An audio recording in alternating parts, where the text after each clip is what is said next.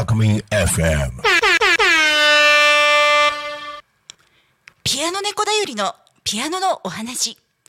皆さん、こんにちは。ピアノ猫だよりです。第22回放送、モーツァルト、魔敵より魔法の鈴、グロッケンの謎に迫るをお送りします。チェルニー100の優しいレクリエーションでは41番、モーツァルトの主題になります。ピアノはすべてピアノ猫だよりが演奏、スマートフォンで自分で録音をしています。今回はピアノ猫だよりの推論も入っているので、こんな考えもあるのかなくらいに聞いていただけると幸いです。モーツァルトのオペラ魔敵というと、夜の女王のアリアが有名ですよね。今回は同じくらい有名な魔法の鈴のお話です。この魔法の鈴、どこで有名なのかというと、小学校4年生の音楽の教科書に、リコーダー、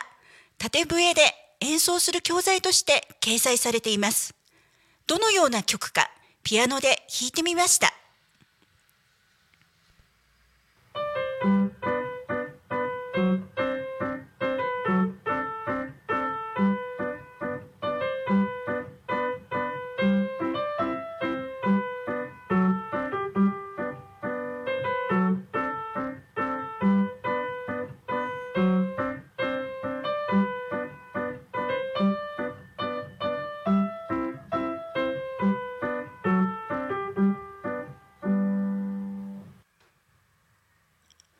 ね聞いたことがあるという方も多いのではないでしょうか。この魔法の鈴、モーツァルトのオペラ魔敵ではどのような場面で登場するかというと、悪者たちに捕まりそうになったヒロイン、パミーナを助けるために、主人公タミーノの従者、パパゲーノが魔法の鈴を鳴らします。すると不思議なことに悪者たちは歌い踊り出し、争うことなく立ち去ってしまうのです。悪者たちは男性で、男性コーラスと一緒に可愛らしい鈴の音のメロディーが演奏されます。その可愛らしい鈴の音の部分をチェルニーは編曲しているのです。チェルニー100の優しいレクリエーション41番モーツァルトの主題をお聴きください。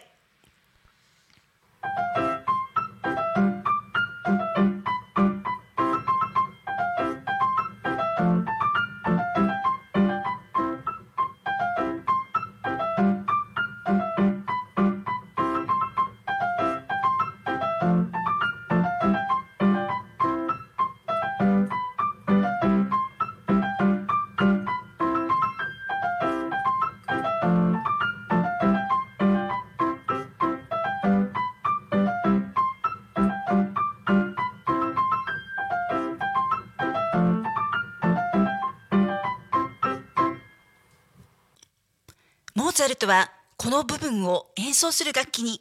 グロッケンシュピールを指定しています。グロッケンシュピールはグロッケンとも呼ばれていますよね。現代ではグロッケンは小型の鉄筋のことを言いますが、モーツァルトの頃は全く別の楽器でした。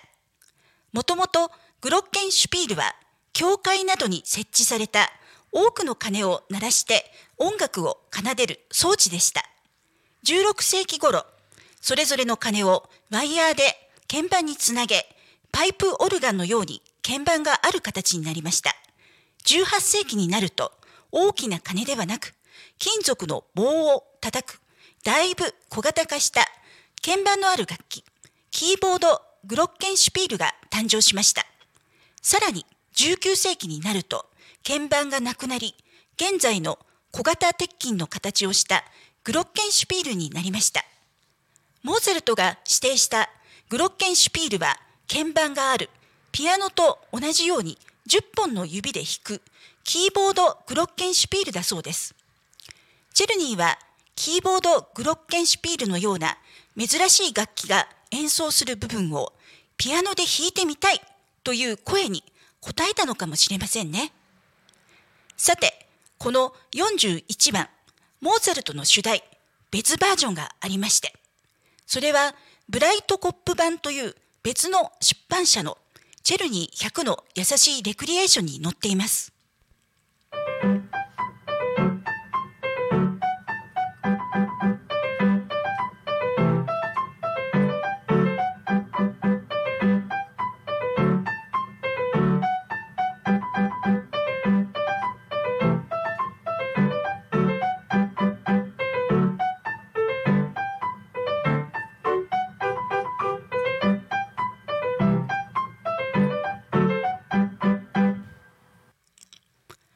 ちらは原曲と同じ都庁長ですね。原曲は男性コーラスと一緒に鈴の音なので高い音で演奏されます。男性コーラスと同じ音域で弾いた魔法の鈴の後、ブライトコップ版を聴いてみてください。ブライトコップ版の方ですが、なんとなく魔法の鈴が聞こえてきませんか？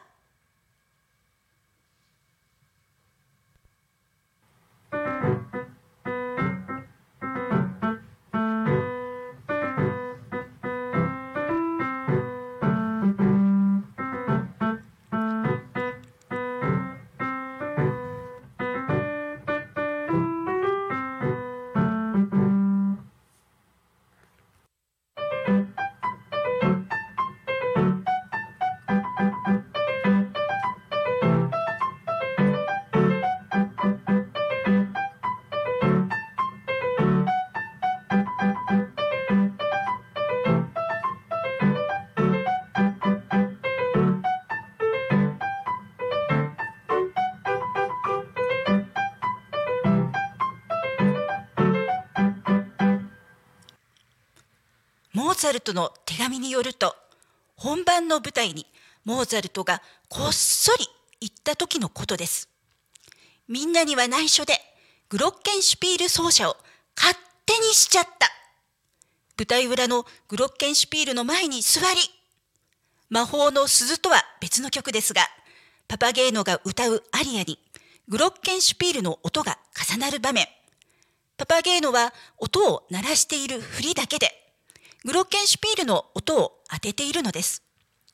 それなのに、舞台裏のグロッケンシュピール奏者、モーツァルトは、本来、パパゲーノが音を鳴らさないところで、グロッケンシュピールの音を出しちゃったそれも手紙では楽しそうに、いたずらしたと書いています。さあ、モーツァルトになったつもりで、グロッケンシュピール奏者ごっこをしてみましょう。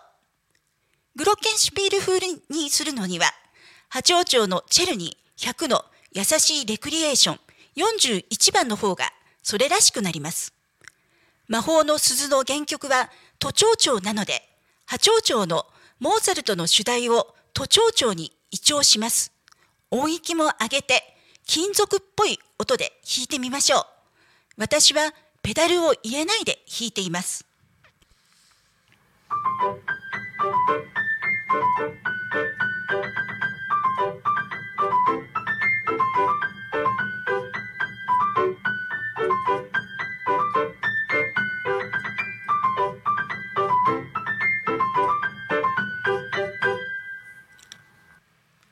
いかがでしたか？今現在ですけれどもこのオペラでグロッケンシュピールをという楽器はあの現存していないので代わりにチェレスタという名前の楽器を使っているそうです。次の第23回はハイドンピアノソナタ第35番第2楽章第24回ではモーツァルトピアノソナタケッヘル545第2楽章をお送りします。いずれもソナチネアルバム1に載っている曲です。ほぼピアノ演奏の回になる予定です。お楽しみに。それでは今日もお聴きいただきありがとうございました。ピアノ演奏とお話はピアノ教室キャット、ピアノ猫だよりでした。また土曜日15時45分からピアノ猫だよりのピアノのお話でお会いしましょう。さようなら。